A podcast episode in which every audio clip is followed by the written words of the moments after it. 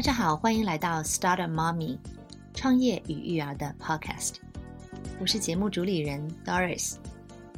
在这档节目中，我们将主要探讨女性创业与育儿这两个话题，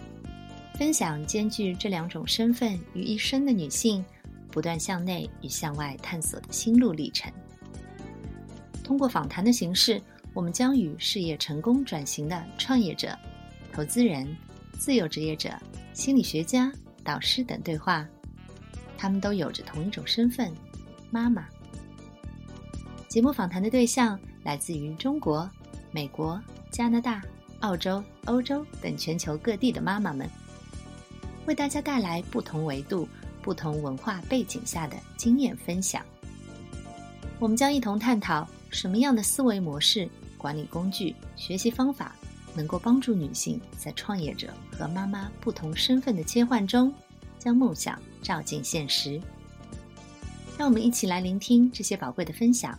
启迪自己，成为更好的自己。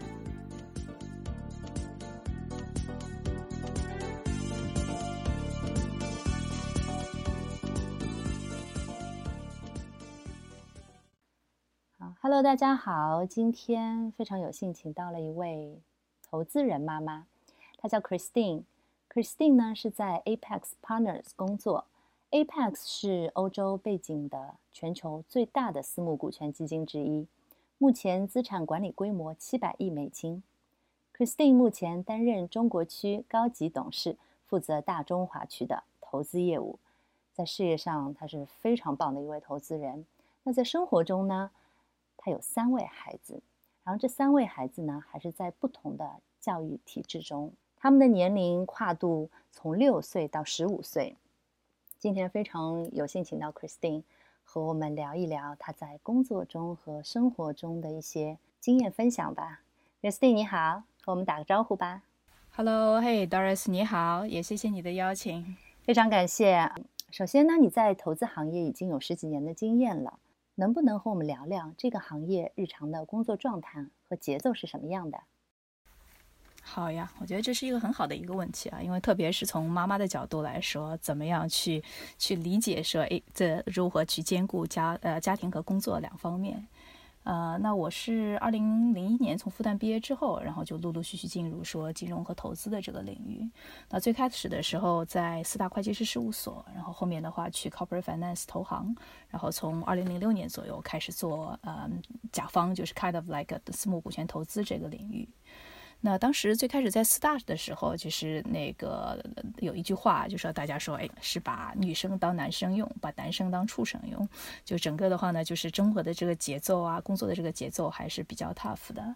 然后现在工作了这么多年，也转眼也已经超过二十年了。就是现在再回顾过来的话呢，我觉得就是说，整个的工作上面的这个节奏，如果是在一个刚刚呃进入这个行业初级的一个阶段啊，那确实是非常非常 tough 的。就是可能投行干过的人都知道，说每天晚上十二点，甚至说是需要的时候两早上两点三点，那那个都是一个挺长的常态。就是说这是一个非常拼体力的一个活儿。然后到了职业的相对后期一点的这个阶段啊，就像包括我现在，就是在这样的一个职位上面，可能每天工作十个小时，也是一个十到十二个小时，我觉得是非常一个常规的一个常态。当然有一个好处就是说，现在至少周末我可以尽量把这个时间安排出来，说可以留给家庭、留给孩子之间。但是整体来说的话，这还是一个比较强的那个时间投入和一个强呃强度比较大的一个工作。是的，可以想象。那你所处的这个行业内，女性比例大概在多少呢？对这个女性比例的话，我觉得是一个是体感啊，还有就是上次 Doris 呃那个帮我梳理了一下之后的话，其实我也去做了一些这个 research 的这个工作。那那个从体感上面来说呢，就是我们这个领域同样也分说，在一个初阶阶段和一个后期的一个阶段。在初阶的这个阶段，无论是投行也好，或者说是投资也好，或者说是相关的一些法律咨询、会计师事务所的这些领域，可能初级。男生女生的比例相对来说是比较平衡的，特别在会计师事务所的话，反而是女生会更多一点。但是如果说就是随着这个职业的这个往后的这个发展，到了董事及以上的这么一个层面，你就发觉说女性的比例的话就显著下降了，特别是还持续能够在前端的这个在前台的这个里面的这个女性的比例，我自己的体感说可能是百分之二十左右这么一个一个一个概念。然后我也去查了一下，就是因为最近像麦肯锡他们也出了一些关于说是私募股权市场的一些报告。那其中的话呢，因为 ESG 也是一个挺重点的一个话题，那 ESG 中间其中一个的多样性就是一个 topic 了。那里面的一些数据的话，跟我自己体感也蛮一致啊，就是说整个公司在 entry level 的话，就是整个行业可能就是一个百分之四十八的女性，但是呢，到了呃，那个到了董事级以上，然后的话呢，这个比例就掉到了百分之二十九，而且这还是在一个包括前端和后端不同的呃职位呃打通在一起。如果只看投资岗的这个角角色，它可能在 entry level 是一个百分之三十四，然后到了董事级以上的这个级别就变变成了一个百分之十六的这么一个比例了。所以确实，我觉得说对妈妈们、对女性们来说的话，就是整个的一个职业。呃，和家庭的这么一个平衡，到越来越到后期的话，会是越来越重要的一个一一个话题了。是的，你刚才说到在四大行业的时候，大家说把女生当男生用，当然是句玩笑话哈，把男生当畜生用。的确，那时候嗯，工作到凌晨两三点是非常正常的。而且我记得我们四大的下面，因为我刚工作的时候也是在四大会计事务所，然后四大的。楼办公楼的下面都会半夜的时候有出租车的司机在那等。他说在你们这儿等生意总是特别好，就半夜他不用去别的地方拉客人了。他说在这儿总是灯火通明，呃，半夜十二点后随便哪个点总是会有人出来的。然后一听觉得有点心酸。但是当 我离开四大的时候，其实当时有朋友说啊，四大出来转行，其实往投资行业走的非常多。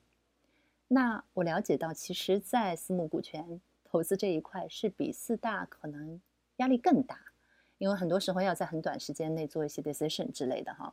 然后刚才听到了你这个说的比例后，越发觉得啊，你能够在这样高压力、快节奏的行业中做到那么高的职位，然后还同时兼顾到家庭和三个孩子的生活安排，就给我感觉是有一种打游戏升级打怪。你好像一关一关的冲过去，是属于冲到非常后面 胜利的那一位。那我觉得在这一路中，你肯定是付出了很多的努力。能不能和我们谈谈，你觉得有哪些关键的点帮助你做到这些的？对，我觉得这个的话，这也是一个很好的一个问题啊，就是，嗯，我现在还在途中，对吧？这个还在一个逐渐逐渐生生活还在继续往前发展的一个过程当中，更多是我自己的一些一些呃感悟跟大家一块儿分享。然后我觉得，就说要去解决这个问题，其实从某种意义上面呢，工作和生活它都是一个管理各方面的一个需求，就是特别在生活上面，那就是要达到两边的平衡的话，我觉得就是说。一个是道的解决层面，一个是术的一个层面。第一个在道的一个层面，就是其实保持一个说对两边的一个热爱是非常非常重要的。因为就是在工作上面，就是特别在这样一个比较高强度的一个工作下面，它其实不仅仅需要的是，呃，你在上面花时间，更多的话呢，他需要的是说你是不是真正对这个这一这一份工作是有兴趣的。那这样的话呢，对这个领域的这个热爱是非常重要的。那另外一方面，当然我觉得是家庭，家庭基本上绝大部分大家都会是热爱的。当然就是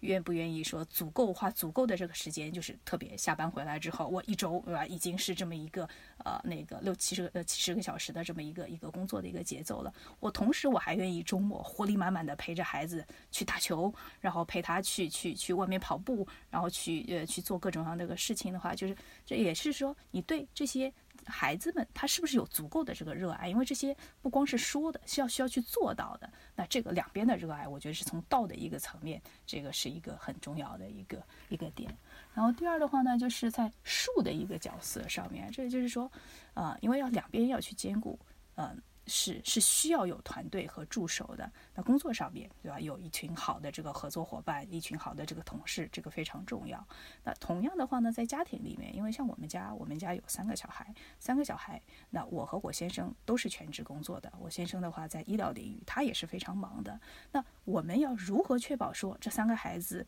平时有人带，有人送去上学，有人接回来，并生活上面，那我需要说在生活上面也有类似一个这么一个小段团队的搭配，那就是那这个时候的话，就是因为这个可能也是需要一个长期的一个配置，那找到适合的这个帮手和找到适合的一个大家互相能够呃协调的这么一个方式，也是也是非常重要的。那我觉得最后一个点呢，就是属于说，可能也需要有一个非常好的一个心态，因为毕竟是作为全职呃工作的妈妈和是说哎不是全职工作的妈妈，那。在某在特别在家庭上面的这个投入是其实差别是非常大的。你只有这点时间，你只能在这些方面分配这些精力。那在这个时候的话呢，就是说，一方面需要去培养孩子的这个自驱的能力。我没办法说事事都帮他去把的那么细，都在他后面推着他这样往前去走。那这样呢，就是帮他从一个被人家而变成一个说我自己想要这个的话是非常重要的一点。那同时，我觉得就是说，包括说很多细节上面，就是啊。不能，我平时是一个挺完美主义者的人，但是呢，就是在家庭上面的话，你可能发就会发觉说，我不能这么完美主义者，否则的话，就是把我自己和把孩子大家一起会累死的这么一个状态，就给他们以足够的一个空间，让他们有试错的这么一个过程。那我觉得这是一个真正的一个生活，这是一个不是完美，但是的话呢，这是一个真实的一个生活。嗯，你说的非常好。你刚才说到，呃，因为你和你先生都是全职工作的，所以呢，会要身边好的帮手来帮你们一起管理这个家庭的事务，来照顾孩子。那在管理家庭的事务上，从某种角度来讲，要比在公司管理团队还要有难度，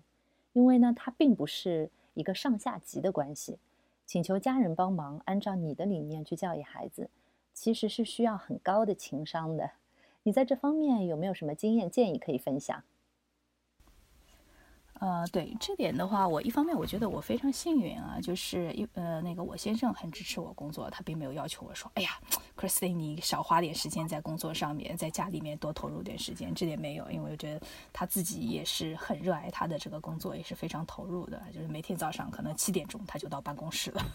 就是是他办公室里面最早的那一批会到的，劳模，他很支持，呃，对对对，我觉得他还挺劳模的。然后另外呢，就是说我的公公婆婆他们现在跟我们住在一起啊，他们也都是非常非常 nice 的人，就是，呃，那个是真的是全心全意的话，是为着孩子，为着我们那个为着我们这这一代的人的话，他们愿意去付出很多。所以这点的话呢，就是我觉得很重要一点，就是有一个和睦的一个家庭关系，大家互相之间呢是愿意互相那个支持的。从某种意义上面的话呢，就是说，比如说我们公公婆婆可能他就是牺牲了他自己的生活，然后把他的这个。全部时间精力放在我们这个小家庭上面，那这些的话呢，就是说都是他们给我们的这些支持和牺牲，我们是非常 appreciate 的。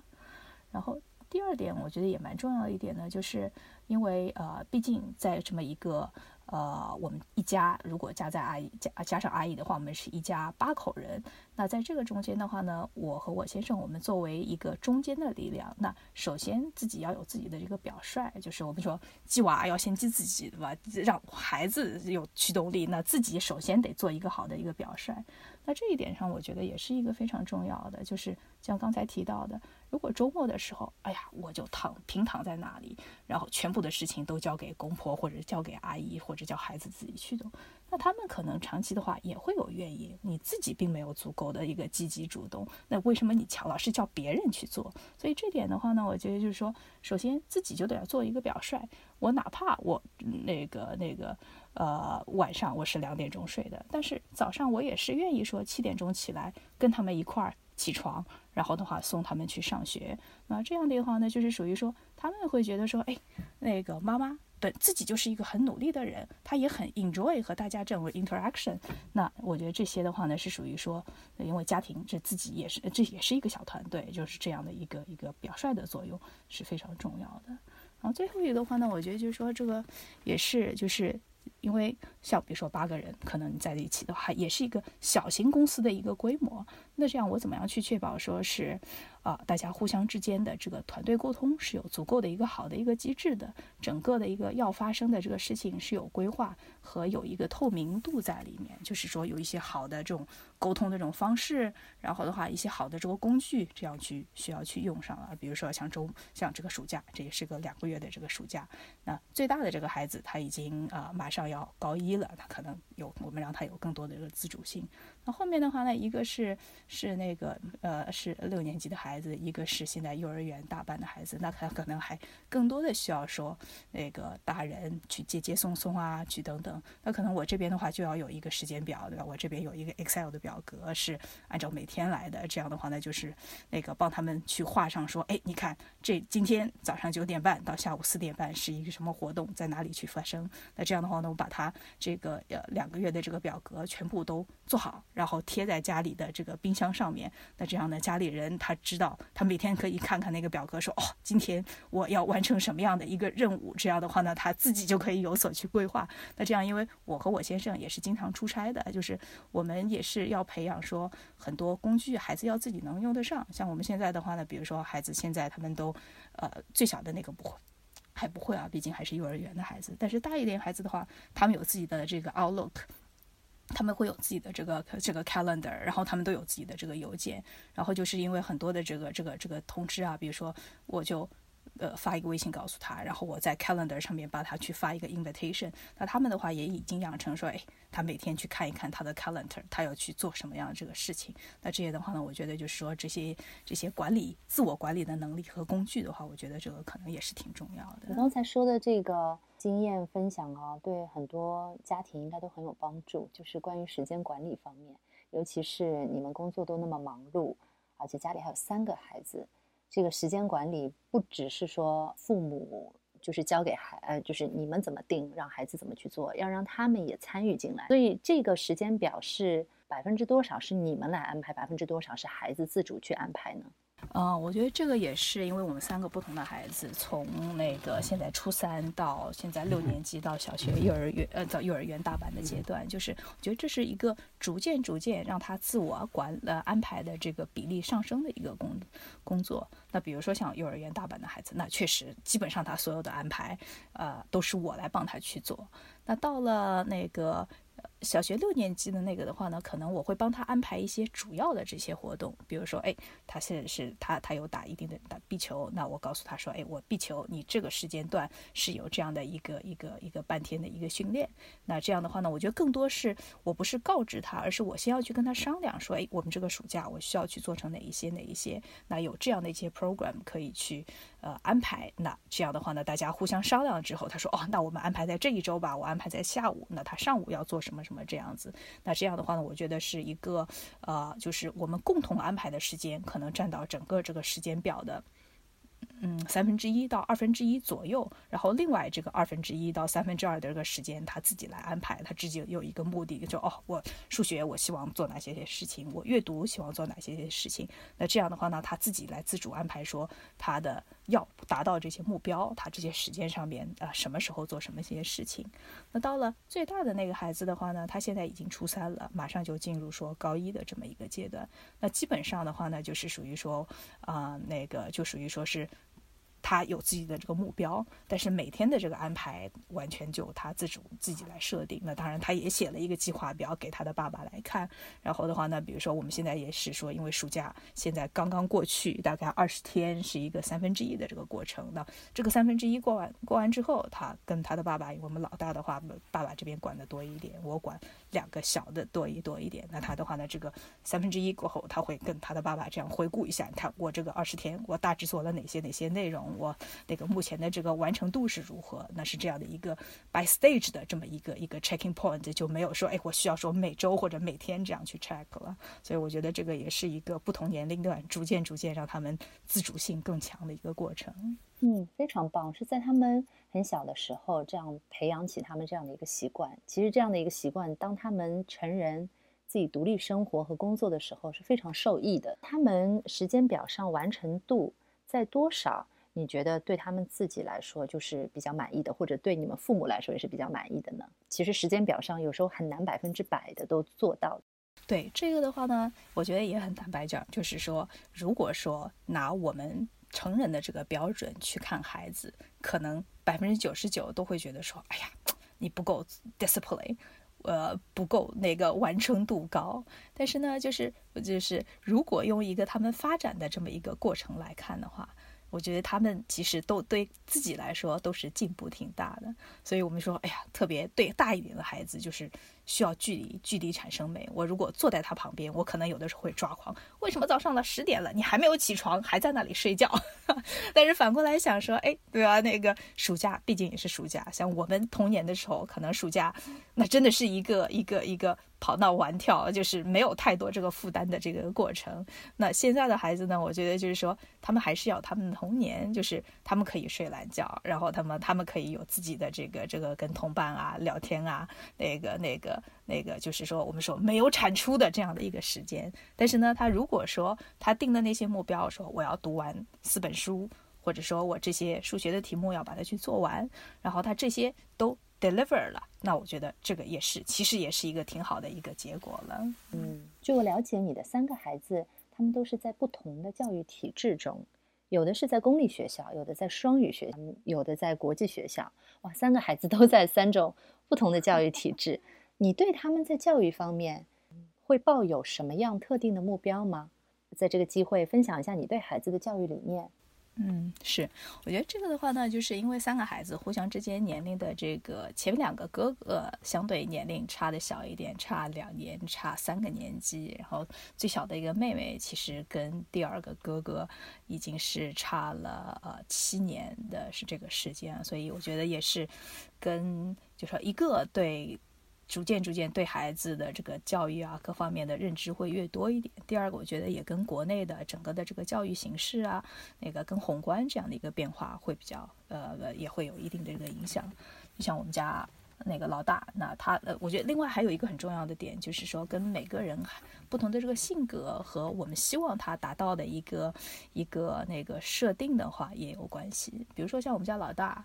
他是嗯，二零一四年上的这个小学。那因为我和我先生我们都是公立体制来的，当时的话，这个公立也是绝对的这个主流，所以的话就是也基本上没有太多的这个思考啊。那他就开始走这个公立体系。那他的话呢，本身也是性格非常和善，然后的话就是在。啊，那个学校里面啊，各方面的话，大家也都是处的挺好，在学校里面成绩一直是挺不错的，所以他就这样比较顺其自然的，就是从小学初呃到现在的这个初中，他初中在实习是我的这个母校，那这样的就是呃走这个那个公立体系。那当然呢，就是他可能高中我们也会是把他转到一个那个国际体制的这个高中来，那但是呢，他在这在他在整个的这个公立体系里边的话，就是在整个的一个做题的习惯啊、速度啊，从某种意义上面的话，就是一个呃那个那个就说隐忍度啊这方面的话呢，这个和耐力在这方面是一个很好的一个培养。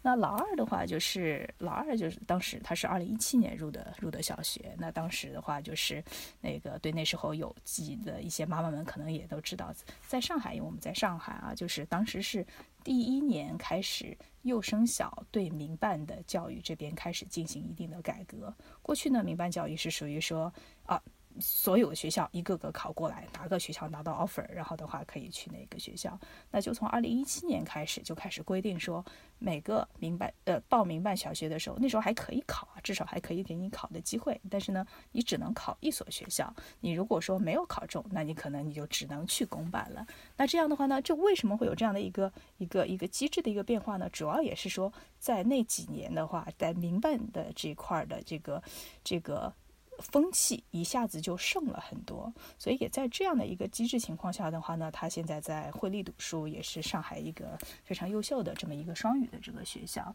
那就是逐渐逐渐开始说，那个时候就是呃呃那个私立的学校和公立的学校，大家开始有一些校内的这个内容的这个差异化，这样去体现出来。公办更多的走快乐的路线，民办更多的话开始一定的这个积雪。那这个这方一方面是跟这个整个大学的这个教育的这个环境有关，另外一方面呢，就像刚才提到的，也跟他自己的这个个人的性格有关。他是一个挺聪明的理工男，但是非常理工男，可能性格各方面啊也是比较倔强。那在这种情况下面的话呢，我们也觉得说他去一个双语的这么一个体制，那能够让他说不要那么理工，更多一些。体育啊，艺术啊，各方面的一些全人的这么一个发展。那现在看下来的话呢，就说那个他他我们他是那个回力的这个创校生，然后到现在的话也在那边读了五年的书了。那确实他的呃学科之外的很多能力的话呢，比他入学的时候会有非常大的一个提升和提高，就是从一个相对比较偏的一个。呃呃，那个这么一个特点，变成说相对更平衡一点，但是跟全面平衡还是一个还是有距离啊。这条路上的话，还是要持续往前去前进。那到了老三的时候呢，就是最小的妹妹，她是。他是今年会入小呃入小学，那他这个的话呢，就是基本上我们就是一直让他在国际学校，他现在在惠灵顿这边读书，也是一个非常不错的，呃那个呃呃上海的这个国际学校。那我觉得他的话呢，就是呃因为现在可能那个呃在整个的一个教育的这个体系上面的话呢，现在就会在国内会有一个说向左转还是向右转的这么一个机制，就是你可能要么往公立的体系去发展，要么往。相对更国际化的这个方向去去发展，完全的中间路线现在可能会越来越难。那这样的话呢，最小的是一个妹妹，那我们也希望说她是一个比较快乐的这么一个，然后然后那个又是来说性格比较开朗的这么一个一个未来的这个发展路径。所以的话，我们也希望说，哎，她在国际学校里面能更多锻锻炼自己的自主能力和呃和呃开拓自己的这个个性。嗯。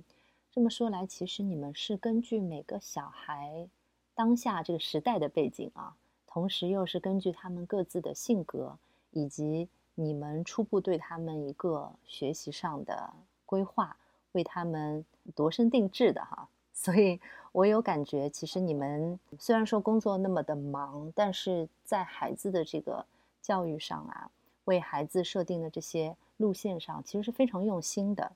像你们现在三个孩子的年龄是有些差距的，六到十五岁，差距还挺大。在学习的不同阶段，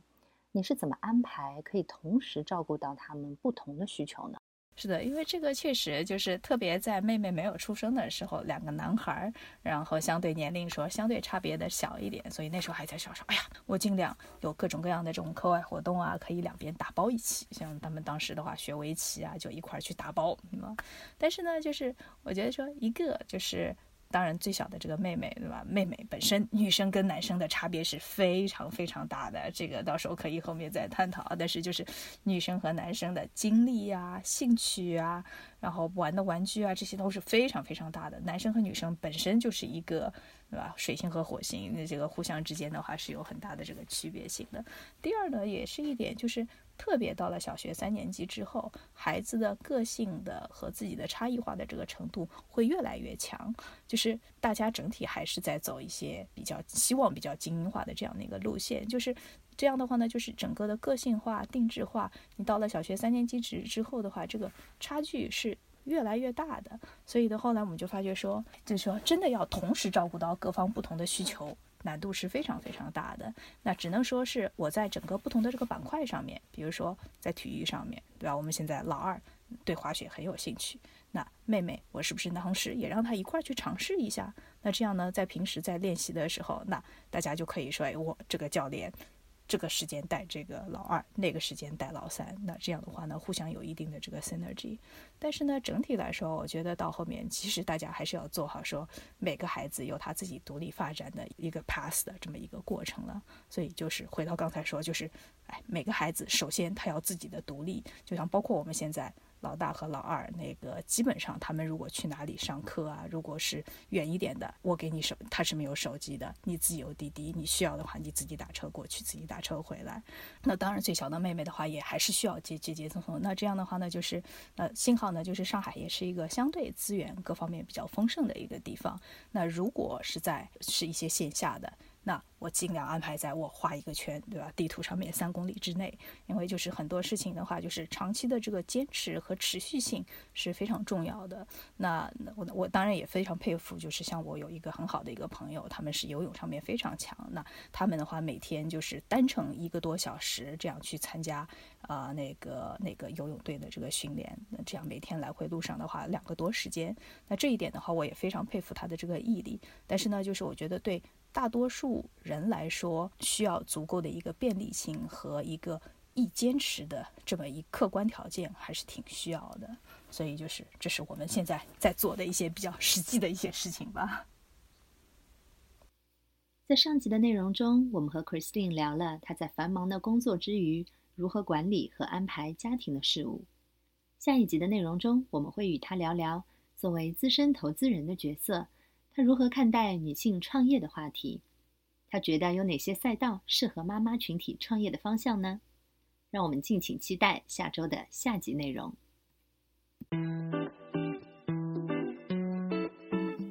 今天的内容就到这里，感谢大家的聆听，欢迎大家留言交流，也可以通过我的个人网站或是其他社交媒体与我互动。期待听到你们的声音，我们下期再见。